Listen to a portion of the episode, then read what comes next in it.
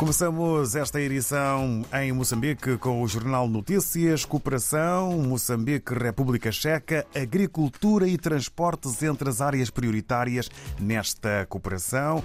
É o que podemos ler com letras garrafais na capa do Notícias de Moçambique. Ainda no âmbito da imigração, solicitados 28 mil vistos por e-Visa.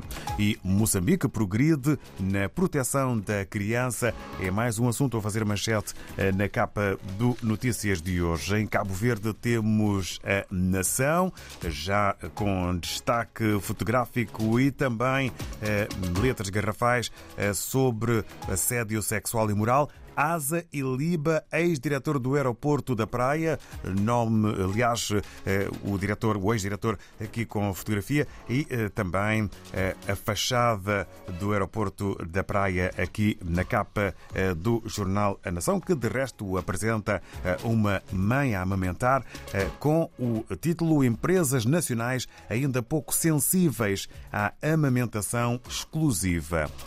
Viajamos agora até ao Brasil. Folha de São Paulo em foco. O ex-chefe da PRF é preso sob suspeita de interferir na eleição ainda. Assunto uh, patente. Um outro título. Governo estuda manobra para pagar precatórios em dia sem estourar meta.